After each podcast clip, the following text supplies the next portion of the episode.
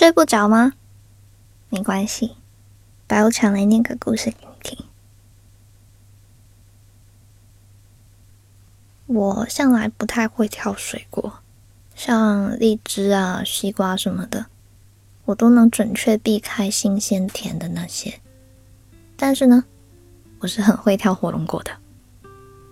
第一次和他一起去超市挑火龙果的时候，他匪夷所思的看着我，把火龙果上的那些绿色枝片一个个掰掉。我正掰得不亦乐乎。抬头去对上他吃惊的眼睛，我嬉皮笑脸，这样再称会轻一点吗？听完这句话，他有点好笑的看着我，放下一句：“你 倒是会过日子。”又一脸嫌弃的看着我：“这种小便宜你也占啊？”不久之后的某天。又一起去超市，转到水果区。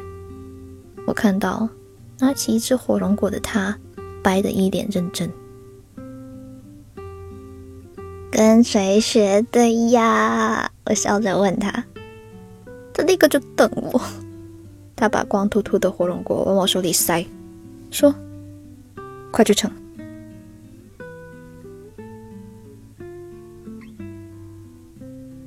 舌尖上顶起一个溃疡，白色的小圈圈，很疼。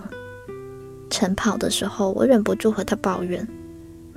他说：“我有一个偏方，可以很快的治疗溃疡。来，张开嘴。”然后我乖乖的张开嘴，眼睁睁的看着他的脸靠近。接着，他伸出舌头舔了舔我溃疡的地方。啊，好吧，真鸡贼。嗯，还有一点点咸。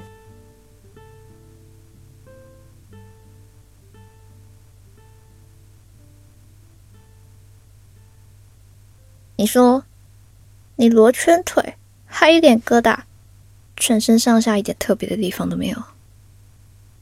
我说，有啊，比如我特别喜欢你哦。我们在一起之后，有每天互道晚安的习惯。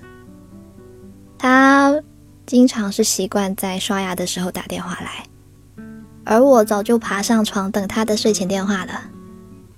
每次在被窝里听着他满嘴泡泡的声音，我就总是忍不住多赖两句才挂电话。每次听到他那布噜布噜布噜的声音，我都没有办法控制自己笑出来。怎么了你？你能好好说话吗？不噜不噜不噜不噜的。嗯，我刷牙吗。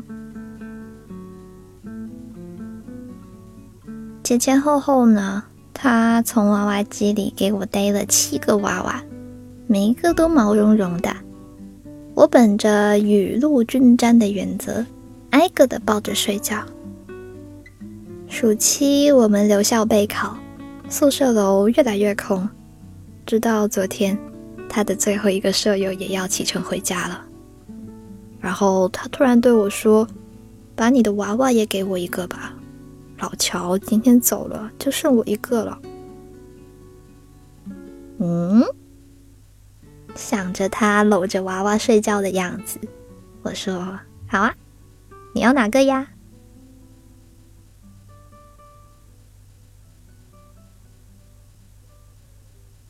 女排夺冠的第二天，我俩跑去吃羊腿。回来的路上，听到地下彩票店的大喇叭聒噪的喊话，他拉着我就过去。走，我们给中国体彩做个贡献。我们花了十块，无私奉献。结果过了马路又撞见一家，走走走走走走，再试一下。然后我又被他拽进一片烟雾环绕的地方。反正他出钱。我呢就玩心跳。然后就中了我中了五块钱的刮刮乐中了五十块。然后呢我就跟他要亲亲然后他一一的答应着他还答应给我买水果。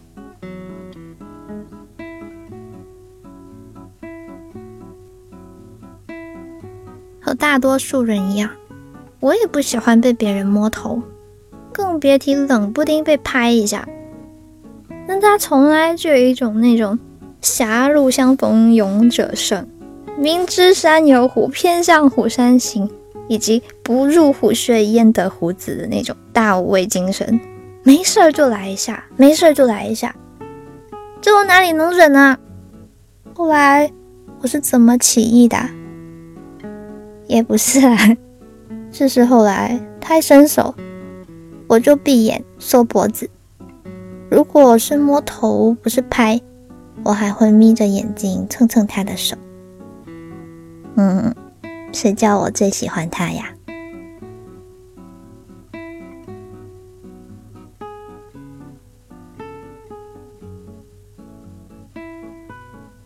故事讲完啦，这篇的名字叫做《我的他不会说情话》，来自朱姬投稿的。